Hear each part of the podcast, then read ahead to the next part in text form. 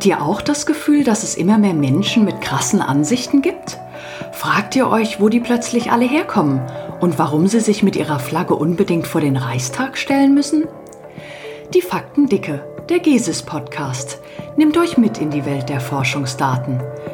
Dabei sind Dr. Sophie Zervos und Dr. Lydia Repke. Viel Spaß mit unserer Folge Coronas Mob trotzt, Teil 2 von 2. Achtung, kleiner Hinweis. Diese Folge besteht aus zwei Teilen, die im Homeoffice aufgenommen wurden, unter äußerst erschwerten Bedingungen. Warnhinweis Ende. ha, da bist du ja schon. Hallo, Lydie Jones. Liebe Hörerinnen und Hörer, herzlich willkommen zum zweiten Teil unserer Dialogie Coronas Mob trotzt. Hallo Sophie, auch von mir ein herzliches Willkommen, liebe Faktenfreunde. Da sind wir also wieder. Nachdem wir ja im ersten Teil der Dialogie nicht so richtig damit weitergekommen sind, dem Phänomen der politischen Radikalisierung auf die Spur zu kommen, starten wir jetzt noch einmal frisch durch. Was heißt denn hier nicht so richtig weitergekommen sind? Wir haben doch einiges erreicht. Also wir haben uns erstmal mit unserem Umfragestatistiker Matthias Sand unterhalten und dabei festgestellt, dass Umfragen bzw. die Interpretationen der daraus resultierenden Ergebnisse doch schon ein paar Tücken aufweisen können, wie zum Beispiel systematischer Non-Response oder so. Das ist doch schon mal eine Wahnsinnserkenntnis. Man muss bei Umfragen nämlich immer das Kleingedruckte lesen und sich genau angucken, über wen man anhand der erhobenen Daten welche Aussagen treffen kann. Ja, da hast du natürlich recht, Lydia. Ich meinte auch nur mit nicht so richtig weitergekommen, dass wir mit den Methoden der klassischen Datenerhebung, die wir ja in der letzten Folge angewendet haben, die Gruppe der politisch Radikalisierten nicht erfassen konnten. Und weil die ja als Wissenschaftskritiker ähm, an wissenschaftlichen Untersuchungen beziehungsweise wissenschaftlichen Erhebungen schon rein systematisch nicht teilnehmen. Na, dann ist ja gut. Außerdem haben wir einiges zum Thema Repräsentativität gelernt. Zum Beispiel, dass Repräsentativität im statistischen bzw. mathematischen Sinne gar nicht definiert ist, dass man aber dennoch im wissenschaftlichen Sinne darunter versteht, dass die Stichprobe ein kleines Abbild der Grundgesamtheit ist. Okay, also meinst du mit Grundgesamtheit alle Personen, über die letztendlich eine Aussage getroffen werden soll? Äh, und dann ist die Stichprobe entsprechend eine Auswahl aus diesen Personen, die eine Umfrage ausfüllen? Genau. Äh, ja, das erklärt natürlich, warum Otto Normalverbraucher und sein Mops eine andere Vorstellung von Repräsentativität hat, nämlich die, dass die Ergebnisse aus einer Umfrage skalierbar sind. Damit meine ich, dass die in der Umfrage gemessenen Einstellungen auch die Einstellungen der Grundgesamtheit widerspiegeln, also dass sie wahr sind. Und das sind sie, wie wir in der ersten Folge ja festgestellt haben, natürlich nicht. Denn die Ergebnisse in Studien können ja immer nur Schätzungen des wahren Wertes sein. Und diese Schätzungen sind abhängig von der Zusammensetzung der Stichprobe. Also sprich, welche Ottos und welche Ottilien nun die Umfrage beantworten. Trotz all dieser guten und wahren Einsichten, liebe Lydia, haben wir aber unsere Ausgangsfrage noch nicht beantwortet, nämlich ob im Verlauf der Pandemie tatsächlich eine politische Radikalisierung stattgefunden hat. Du weißt doch, Sophie, der Weg ist das Ziel. das stimmt. ja, und deswegen haben wir ja auch beschlossen, jetzt nochmal frisch durchzustarten und begeben uns heute äh, ganz explorativ auf Spurensuche und wollen herausfinden, wie wir vielleicht doch faktenbasiert zur Diskussion beitragen können. Hast du Lupe und Taschenmesser griffbereit, Lydia? Und vor allem, bist du zu diesem Abenteuer aufgelegt?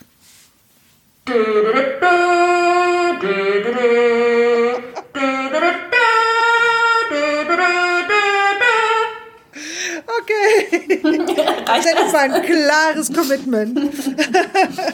Okay, dann mal los. Also wir hatten ja schon im ersten Teil festgestellt, dass die politische Radikalisierung sich äh, nicht nur an den Rändern der Gesellschaft abspielt, sondern dass sie spürbar äh, wenn auch Leid in der Mitte der Gesellschaft stattfindet.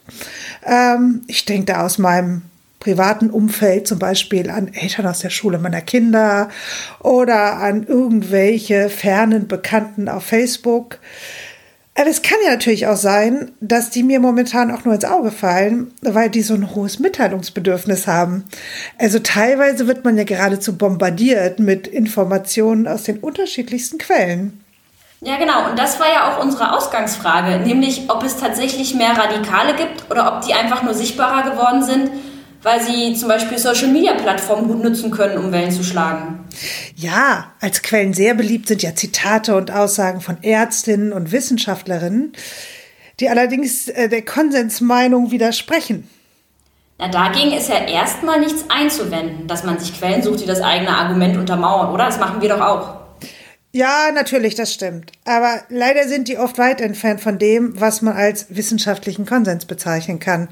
Und außerdem werden sie immer wieder so recht unglücklich mit qualitativ sehr unterschiedlichen Stimmen vermischt, die ja irgendwie ziemlich wahllos aus dem Netz geglaubt wirken. Achtung, Karlauer, kommt Glauben jetzt von Mopsen? Da ist er wieder, unser Mops, Möpschen.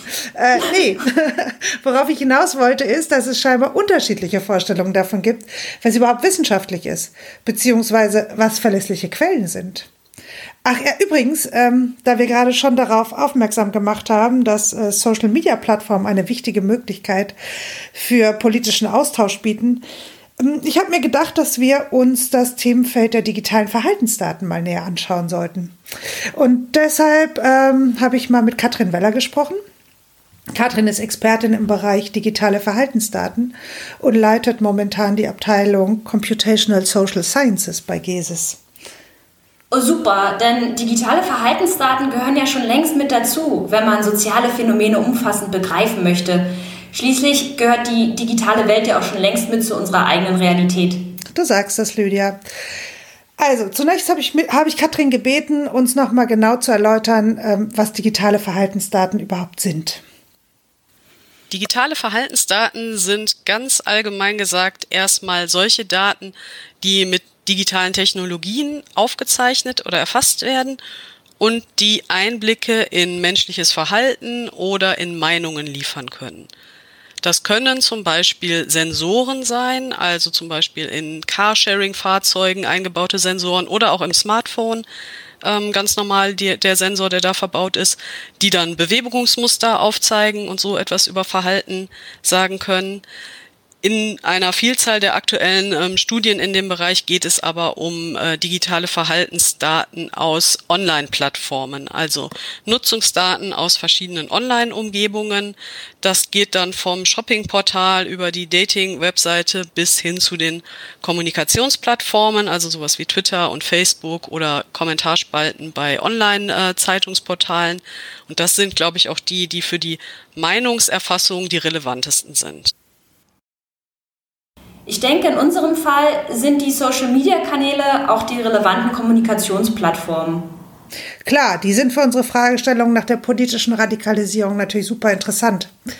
Äh, nach dem Gespräch, das du mit Matthias Sand in der letzten Folge geführt hast, hat mich aber erst einmal auch interessiert, was die Erforschung digitaler Verhaltensdaten, also auch die auf Social-Media-Plattformen, eigentlich leisten kann, was die klassische Umfrageforschung nicht kann. Und Katrin hat mir hier einen überzeugenden Überblick über die Vorteile der Forschung mit digitalen Verhaltensdaten gegeben. Ja, ein großer Vorteil von digitalen Verhaltensdaten ist dann auch gerade das, dass man eben nicht an eine Forschungsfrage gebunden ist, sondern dass man ein Abbild aus dem tatsächlichen Leben, aus den tatsächlichen Aktionen ähm, der Personen bekommt, die eben diese Technologien nutzen.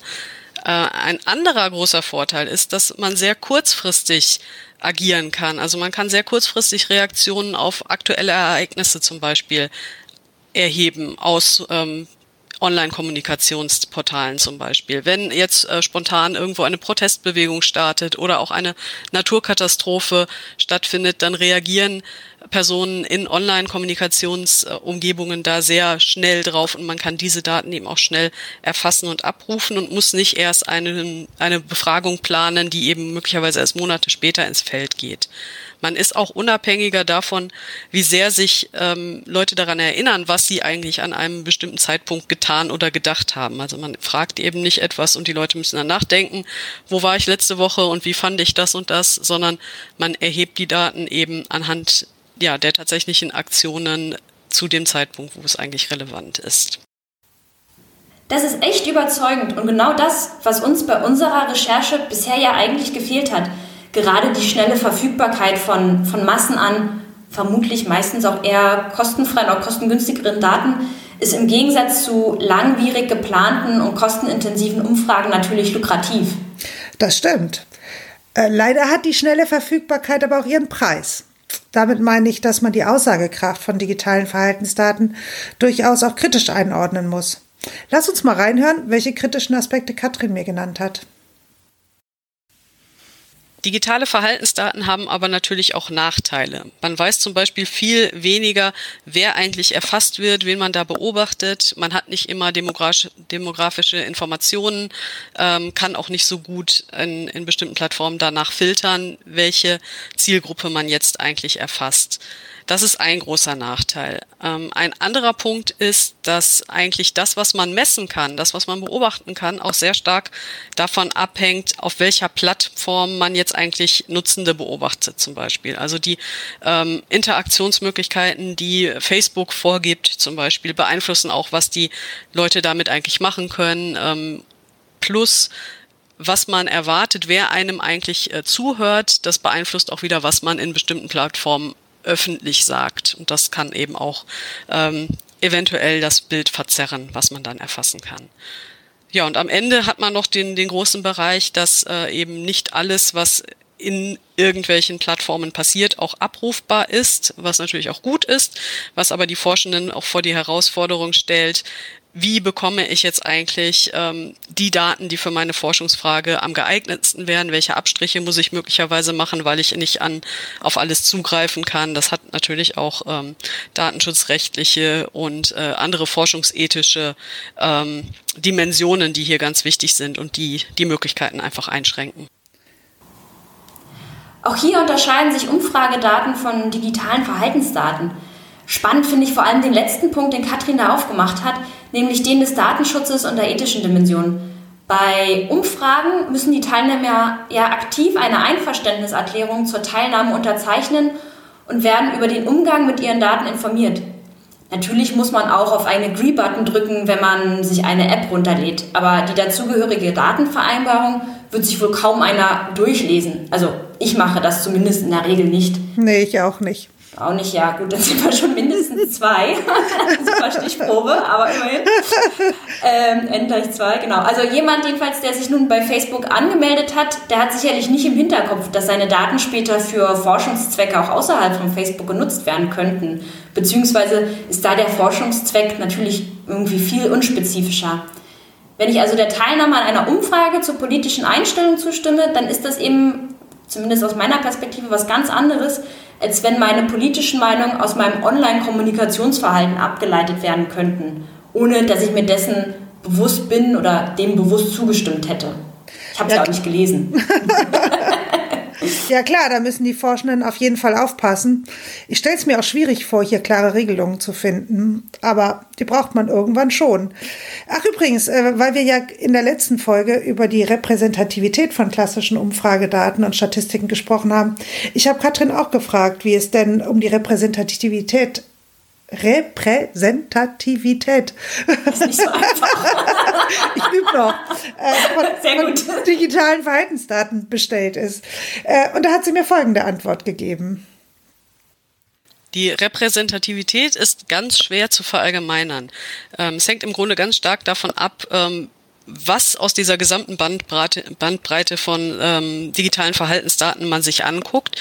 Und man müsste im Grunde pro Plattform oder pro ähm, Erhebungssensorik wissen, wer nutzt das jetzt aktiv, wie steht das im Verhältnis äh, für, zum Beispiel zu einer Gesamtbevölkerung und da kommt dann auch wieder mit rein, dass das länderspezifische Unterschiede äh, haben kann. Zum Beispiel ist die Nutzerschaft von Twitter in Deutschland anders zusammengesetzt als von Twitter in den USA.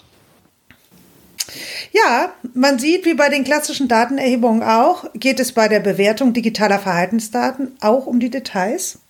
Äh, in diesem Fall sind das dann aber, ähm, geht es dann aber um eine genaue Kenntnis der Plattform, die man untersucht. Also um ihre Funktionalitäten, ihre User, soziodemografische Faktoren und so weiter.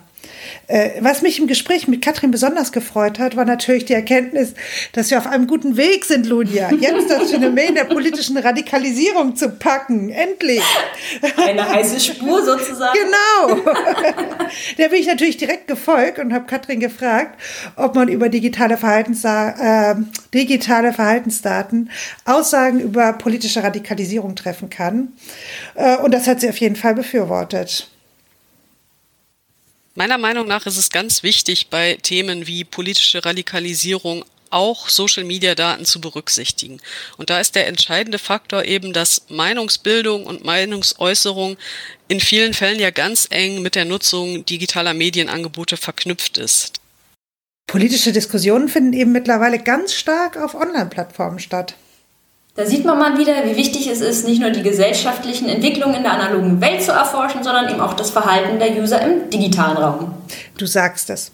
äh, Katrin hat dann weiter ausgeführt, was man auf jeden Fall bei einer solchen Studie beachten müsste. Meiner Meinung nach muss man da ein, sich relativ breit aufstellen bestenfalls. Also ähm, eben nicht nur Facebook und Twitter, sondern möglicherweise auch etwas spezifischere Kanäle wie Telegram zum Beispiel äh, mit in den Blick nehmen, weil eben bestimmte politische Diskussionen eher in bestimmten Plattformen stattfinden als in anderen und sich da eben auch die ähm, Communities etwas verteilen können, die man eigentlich beobachten will. Ähm, es ist eher nicht zu erwarten, dass man anhand dieser Daten am Ende sagen kann, äh, der Anteil der Bevölkerung in Deutschland, der sich radikalisiert hat, ist X. Also so, so ein Ergebnis wird man nicht erwarten können. Man bekommt aber sehr detaillierte Erkenntnisse darüber, was für Themen wie besprochen werden. Man kann im Zeitverlauf auch gucken, ob zum Beispiel bestimmte Themen immer stärker ähm, polarisierend betrachtet werden, zum Beispiel, ob es immer stärkere Lagerbildungen gibt, äh, ob immer stärker ähm, aggressiveres Verhalten zu einem Thema ähm, an den Tag kommt. Und ein bisschen später betont Katrin noch. Ja, und zu guter Letzt ganz wichtig ist eben auch, dass am Ende auch die plattforminternen Algorithmen eine Rolle spielen, die man äh, zumindest im Hinterkopf behalten sollte. Oh Mann, das ist gut, dass Katrin das nochmal erwähnt hat. Das vergisst man ja doch irgendwie allzu oft, wenn man diese Plattform selbst nutzt. Aber natürlich bestimmt die Struktur der Plattform auch mit, in welche Diskussion man sich begibt.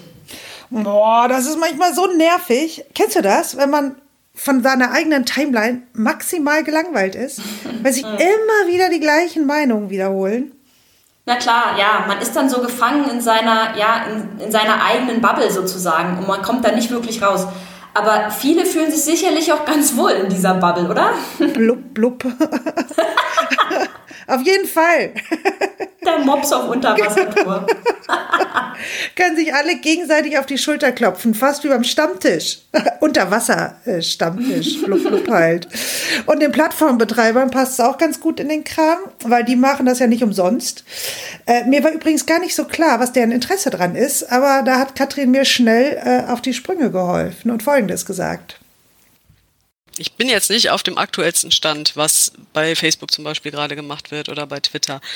Natürlich ist es aber so ein bisschen auch gegen deren Geschäftsmodell, was ja eigentlich darauf ausgelegt ist, ich will Leute so lange wie möglich in meiner Plattform halten, ich will denen die Sachen zuspielen, die sie interessieren und je länger sie eben bei mir bleiben auf der Plattform, desto besser ist das für mich und mein Marketingmodell. Ähm, dementsprechend ist das eigentliche Plattforminteresse so ein bisschen gegenläufig zu dem Interesse, vielleicht möglichst diverse Informationen zur Verfügung zu stellen, die Leute auch mal in andere Richtungen ähm, zu schubsen und so weiter.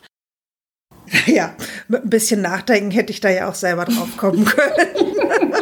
Aber nichtsdestotrotz, ihr habt ja in eurem Gespräch einiges klären können, liebe Sophie. Das finde ich schon mal total super. Ja, es war total informativ. Und es hat mich vor allen Dingen nochmal darin bestärkt, dass Daten aus dem Social-Media-Kontext und wichtige Informationen zum Stand politischer Radikalisierung geben können. Also, Lüdi, pack die Lupe aus, die Pferde ist heiß. Sie ist gezückt.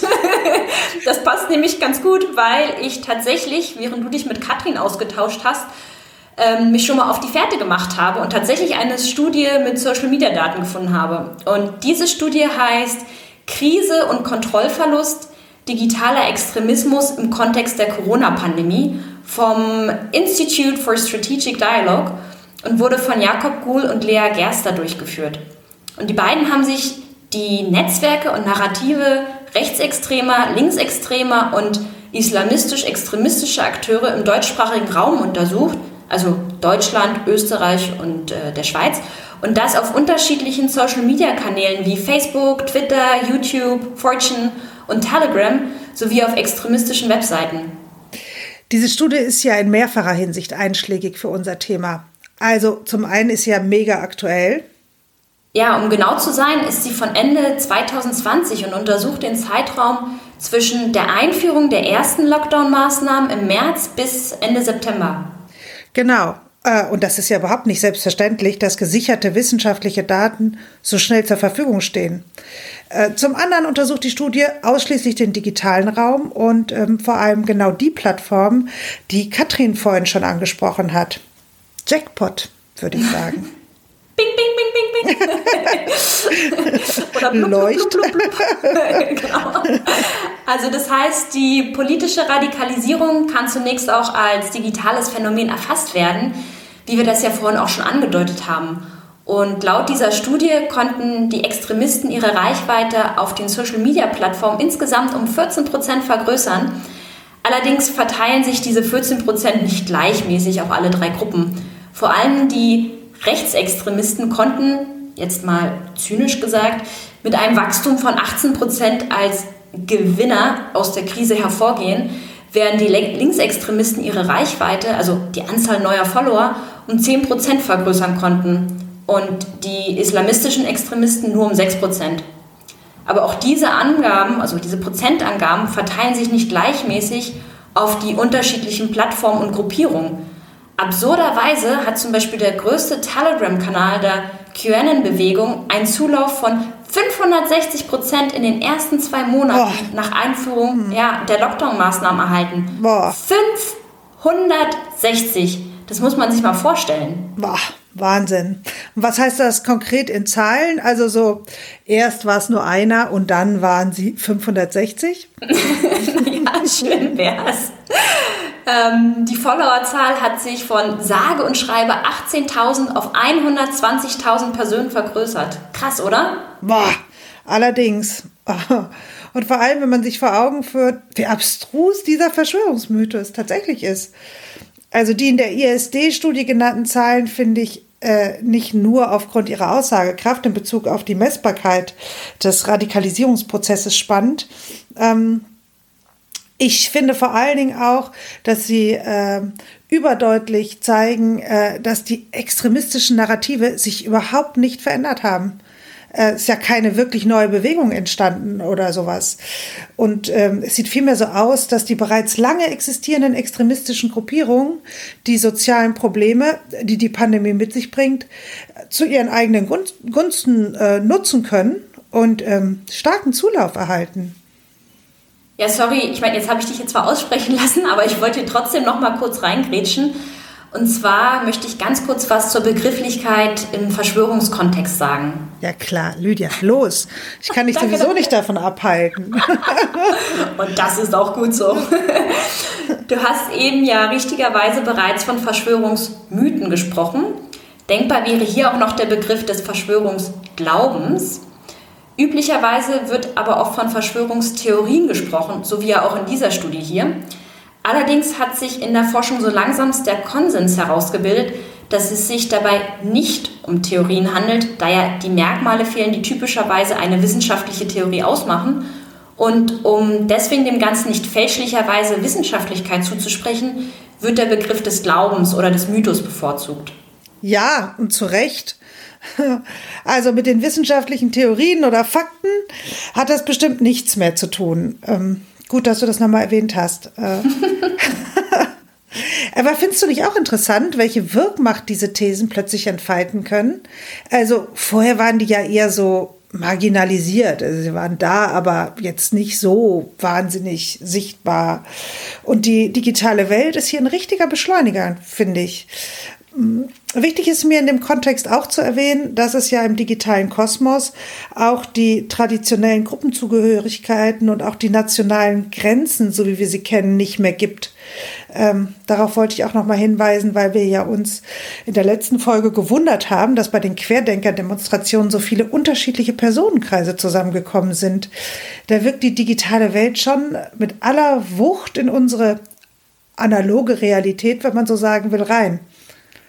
Da gibt es übrigens auch noch eine total schöne Grafik von der Weltgesundheitsorganisation in Anlehnung an den Slogan Flatten the Curve und zwar mit dem Titel Flatten the Infodemic Curve. Die Idee dahinter ist, dass wir täglich mit einer Flut an Informationen zu Covid-19 konfrontiert sind, dass aber nicht alle Informationen tatsächlich auch stimmen. Die WHO, also die Weltgesundheitsorganisation, bietet hier ein paar Tipps dazu, wie man Lüge und Wahrheit oder Spekulation und Fakt voneinander unterscheiden kann, um so die Verbreitung von Fehlinformationen vor allem über Social-Media-Plattformen zu verringern. Du sagst es, Lydia. Und in der Tat sollte jeder seinen Beitrag dazu leisten, finde ich, indem man nicht alles ungefiltert an diverse Gruppenchats weiterleitet. Äh, Merkmale übrigens, wie man seriöse Quellen von unseriösen unterscheiden kann, die findet man ja mittlerweile schon auch äh, an vielen anderen Stellen gut dokumentiert. Ach so, was mir da jetzt gerade noch einfällt, liebe Zuhörer und Zuhörerinnen, wir haben auf unserer Seite podcast.geses.org Zusatzmaterial für euch zusammengestellt und zwar Infos zum Umf Uf oh, UFOs, Infos. Oh, jetzt ist der Wurm drin. Also nochmal, keine UFOs, sondern Infos zum Umgang mit Quellen haben wir für euch äh, in diesem Material verlinkt. So, Punkt. Unabhängig jetzt davon, ich habe übrigens noch ein anderes cooles Phänomen im Petto, liebe Sophie. Und zwar, hast du schon mal vom komparativen, unrealistischen Optimismus gehört? Klingt erstmal sehr spannend, Lydia. Fast wie die UFOs. ja gut, also mit UFOs hat es jetzt nichts zu tun, aber nun gut. Ähm, das ist das Phänomen, dass man sein eigenes Risiko geringer einschätzt als das der anderen. Oh Gott, ja, ich muss auch noch an die UFOs denken, so ein Blödsinn. also im Corona-Kontext wäre das zum Beispiel, dass man sich selbst den Besuch bei der Oma zwar zugesteht, weil man ja in seiner eigenen Logik irgendwie ganz vorsichtig war und sich auch garantiert nicht angesteckt hat mit dem Virus, dem Nachbarn allerdings das nicht mehr zugesteht und ihm stattdessen Fahrlässigkeit unterstellt. Kennst du das? Das ist schon irgendwie so ein witziges Phänomen, wie ich finde. Und was mir persönlich auch immer wieder im Alltag begegnet, da klafft irgendwie die Bewertung der Gesellschafts- und der Individualebene auseinander. Und das Ganze ist übrigens auch noch bekannt unter dem Begriff optimistischer Fehlschluss. Das Ganze gibt es ja aber auch umgekehrt. Also man kann auch genau das Gegenteil feststellen, wie zum Beispiel beim Thema Impfen und den vermeintlichen Gefahren, die damit für die eigene Gesundheit einhergehen. Oft wird ja das Risiko, einen Impfschaden zu erleiden, viel höher eingeschätzt, als es tatsächlich ist. Genau, ein pessimistischer Fehlschluss, also die Überschätzung des eigenen Risikos. Das äh, kommt zwar vor, ist aber empirisch gesehen deutlich seltener. Ja, im Moment aber doch schon ziemlich ausgeprägt. Äh, gerade im Impfkontext. Ähm, UFO-Kontext wollte ich schon sagen, nein, im Impfkontext haben wir auch nochmal nachgeschaut, weil das im Moment ja ein wichtiges Thema ist. Obwohl jetzt UFO und Impfen gar nicht so weit voneinander entfernt liegt, wenn man es sich mal genauer überlegt. Aber nun gut. ähm, also zurück zum Thema. Im Jahr 2020, um mal hier wieder etwas seriöser zu werden, gab es eine interessante Meta-Analyse von 138 Studien mit insgesamt fast 23,5 Millionen gegen Mumps, Masern, Röteln geimpften Kindern. Das sind sehr hat, viele. ja, genau. Und die hat gezeigt, dass das Risiko, einen Impfschaden zu erleiden, verschwindend gering ist. Jetzt bin ich zwar keine Medizinerin und tue mich wahrscheinlich ein bisschen schwer mit der Aussprache, nicht nur bei den UFOs, sondern auch, ähm, sondern auch äh, der vorgekommenen Impfschäden. Aber anscheinend liegt das Risiko nach einer Mumps-Masern-Röteln-Impfung beispielsweise an einer ITP, also einer idiopathischen thrombozytopenischen Purpura, uh, jetzt habe ich so fast hingekriegt, zu erkranken, äh, tatsächlich bei 1 zu 40.000. Und die Wahrscheinlichkeit, nach so einer Impfung daran zu erkranken, ist übrigens deutlich niedriger, als wenn man sich auf dem natürlichen Wege mit den Viren der Impfung infizieren würde. Kurz zur Erklärung, ITP ah. ist eine Autoimmunkrankheit, die grob vereinfacht gesagt einen Mangel an Thrombozyten im Blut bezeichnet.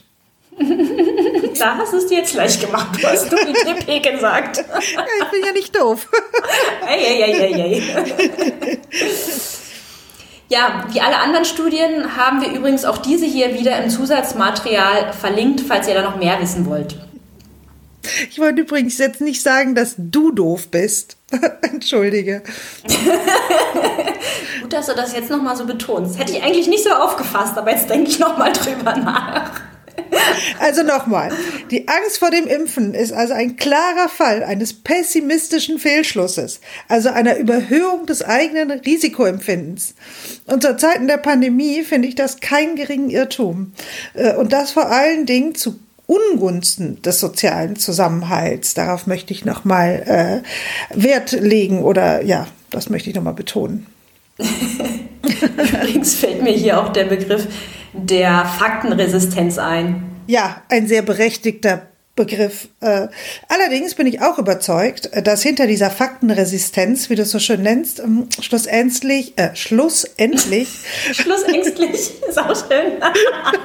ja, was wolltest du sagen? Schlussendlich, äh, ganz ängstlich, ne? Ganz konkrete Ängste stehen. Ähm, wie ist es denn bei dir, Lydia? Wie steht es denn um deinen Gemütszustand, wo äh, wir gerade so ein bisschen Wortfindungsstörungen haben? Äh, kennst du auch solche Ängste? Äh, und wenn ja, was könnte deine äh, Ängste denn vertreiben und was könnte dich glücklich machen? Ja, also das, äh, wie sagst du schön, das schlussängstliche Ende der baldigen Pandemie mit viel Champagnerregen und ganz viel Glitzer. Ja, hört sich sehr gut an. Das wäre wirklich schön. Aber leider auch ein bisschen unrealistisch. Wobei, immerhin, der Teil mit dem Alkohol und dem Glitzer, das ließe sich ja realisieren.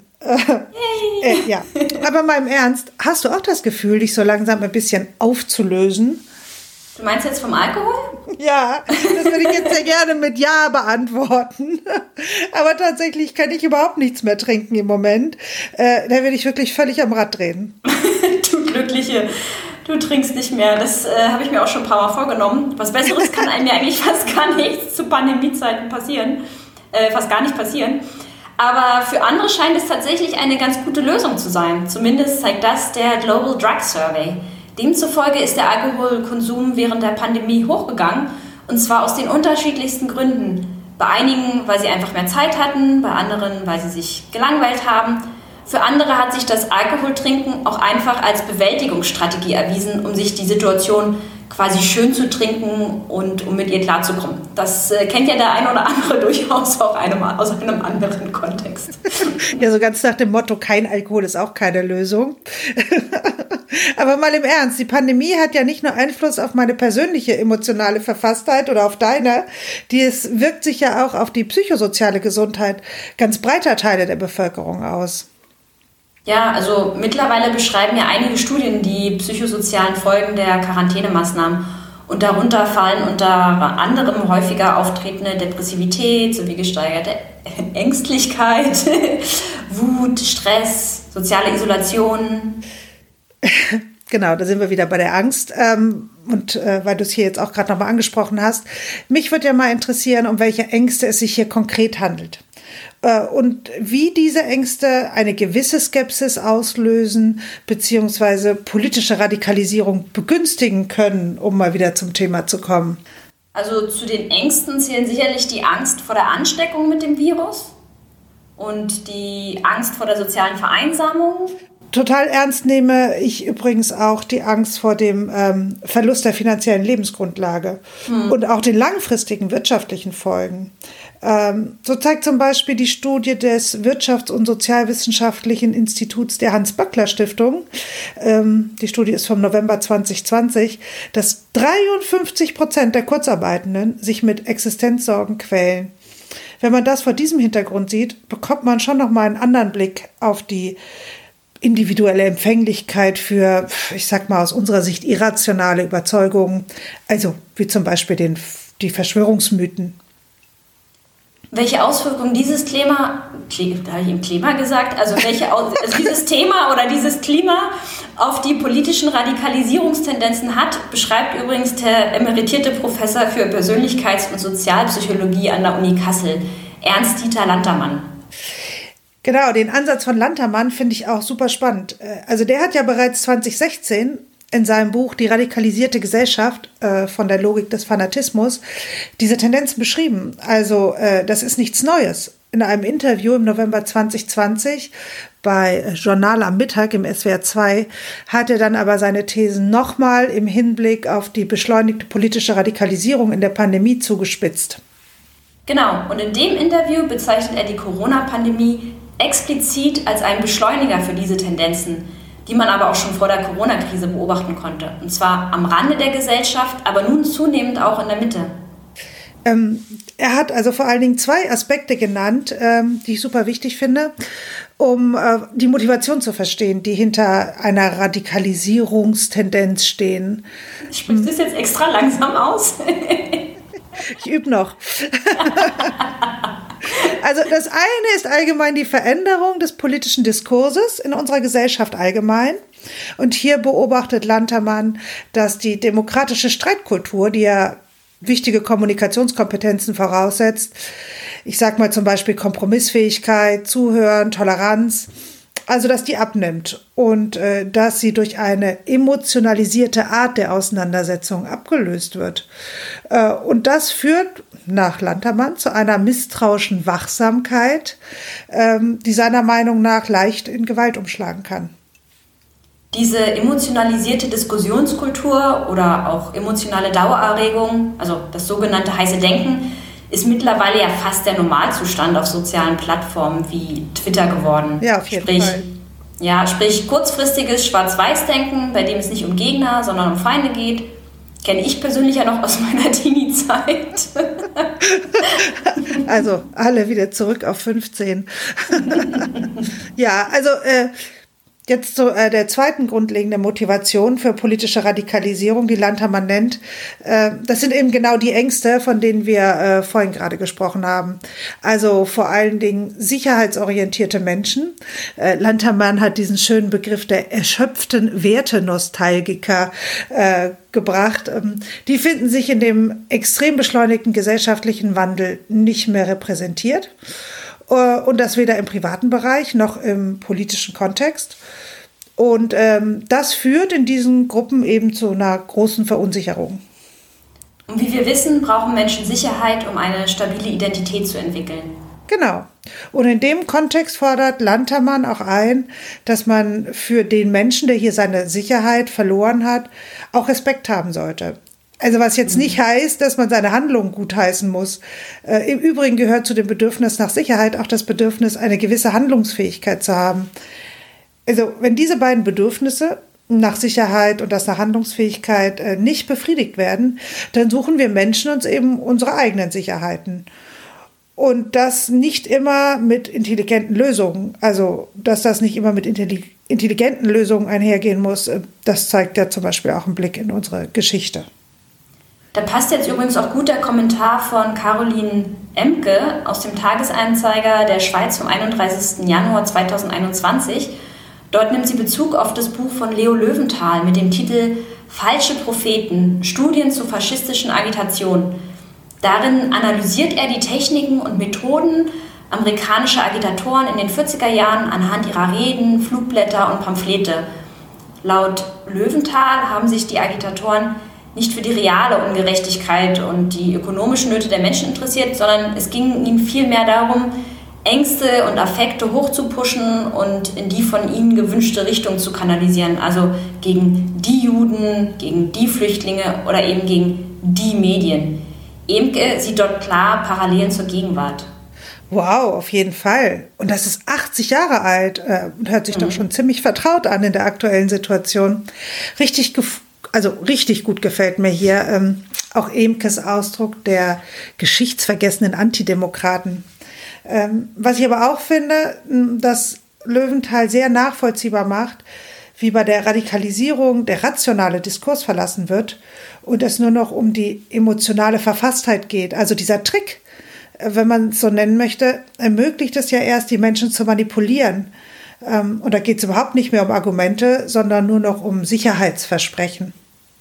Ich habe mir übrigens auch mal die Zeit genommen, die Kommentare anzugucken und durchzulesen, die unter Imkes Artikel stehen. Die sind teilweise schon krass. Und natürlich muss man auch immer im Hinterkopf behalten, dass tendenziell eher diejenigen das Verlangen haben, sowas zu kommentieren, die die Gegenmeinung, Gegenmeinung vertreten. Das ist jetzt äh, auch interessant, gerade im Kontext unserer digitalen Verhaltensdaten. Ähm, aber dennoch, Imke wird vor allem Einseitigkeit in ihrer Betrachtung vorgeworfen und dass sie linksradikale Gewalt ausblende und sich nur auf rechtsgerichtete Gewalt bezöge. Ähm, ja, genau. Ähm, erstmal ist ja äh, gegen diese Kommentare nichts einzuwenden. Äh, ist ja irgendwie schon richtig, dass sich historisch der Linksextremismus keinesfalls äh, mit Ruhm bekleckert hat oder irgendwie viel besser dastünde als der Rechtsextremismus oder als jetzt neuerdings auch der Islamismus. Ähm, deshalb haben wir natürlich auch hier nochmal in die Statistik geschaut. Äh, wobei auch schon die Studie des ISD, die wir vorhin zitiert haben, belegt ja schon, dass die aktuelle Radikalisierungstendenz vor allen Dingen von Rechtsnationalen bestimmt wird. Wären natürlich nicht die Fakten dicke, hätten wir das nicht nochmal gegengecheckt. Also, in den Daten des Bundeskriminalamts zu politisch motivierter Kriminalität von 2010 bis 2019 zeigt sich ganz deutlich, dass mehr Fälle rechts zugeordnet werden können als links. Nur um dir und euch, liebe Zuhörer und Zuhörerinnen, mal so eine Idee zu geben. 2019 waren es 9.849 Fälle, also rund 10.000 die dem linken Spektrum zuzuordnen sind und 22.342 Fälle, also knapp 22.000, die dem rechten Spektrum zuzuschreiben sind. Das heißt also, mehr als doppelt so viele Fälle kommen aus dem rechten Lager. Und das ist ja schon sehr viel. Ähm, aber jetzt auch auf die Gefahr hin, dass ich mich wiederhole. Äh, aber das fasziniert mich einfach, wie Agitation funktioniert. Also wie schlussendlich eine Lösung der faktischen Probleme die die Menschen ja haben, wie wir auch gerade schon aufgezeigt haben, wie die einfach umgangen wird, indem man nur das Gefühl der Unsicherheit bedient und ein wahllos irgendein Sicherheitsversprechen gibt. Äh, das muss ja nicht mal irgendeinen Sinn ergeben, ähm, wie wir ja zum Beispiel an den Verschwörungsmythen sehen können. Und das vor allem alle Menschen, unabhängig vom Bildungshintergrund oder der Einkommensschicht, davon affiziert werden können das zeigt für mich, wie viel Macht man über diesen emotional existenziellen Hebel auf Menschen ausüben kann. Auch wenn Lantermann vom zu entgegenbringenden Respekt gegenüber verunsicherte, verunsicherten sozialen Gruppen spricht, so schreibt Emke ihren Kommentar nicht umsonst mit dem Titel Bitte nicht weichzeichnen. Also, Respekt vor den Nöten der Menschen, aber kein Pardon für gefährdendes Agitieren und Verhalten? Genau, also Coronas Mob zuhören, aber wenn er kotzt, dann trotzen. genau. Also, in diesem Sinne, bestes Schlusswort. Vielen Dank fürs Zuhören und Mitdenken. Lasst euch verführen von Fakten und nicht von unwissenschaftlichen Verschwörungsmythen oder anderen ollen Kamellen. Genau, schaut vor allem auch mal unser Zusatzmaterial, das wir auf podcast.jesus.org für euch hinterlegt haben. Da ist alles nochmal leicht verständlich als PDF-Präsentation aufbereitet und zusammengefasst, von dieser Folge, aber auch von der letzten. Und außerdem findet ihr da auch Links zu weiterführendem Material und zu den Quellen der Studien, die wir hier erwähnen. Und als absoluter Bonus auch noch ein interaktives Transkript zur Folge. Tschüss! ihr findet uns auf iTunes, Spotify und allen anderen gängigen Plattformen. Also, bis zur nächsten Folge, liebe Faktenfreunde. Wir bedanken uns bei euch fürs Zuhören, bei Lena Umme für Unterstützung bei der Recherche und natürlich bei Claudia und Donovan Belante für die technische Produktion und die einfach schönste Sprecherinnenstimme der Welt. Oh, vielen Dank, Lydia, für das Kompliment. Ja, dann hätte ich hier noch was für euch. Ottos Mops von Ernst Jandl. Ottos Mops trotzt. Otto Fort Mops fort. Ottos Mops hopst fort. Otto so so. Otto holt Koks. Otto holt Obst. Otto horcht. Otto Mops Mops. Otto hofft. Ottos Mops klopft. Otto Komm Mops, komm. Ottos Mops kommt. Ottos Mops kotzt. Otto, oh Gott, oh Gott. Und mit diesem Wissen müsstet ihr die und die letzte Folge jetzt eigentlich gleich nochmal hören. In diesem Sinne, Corona, oh Gott, oh Gott.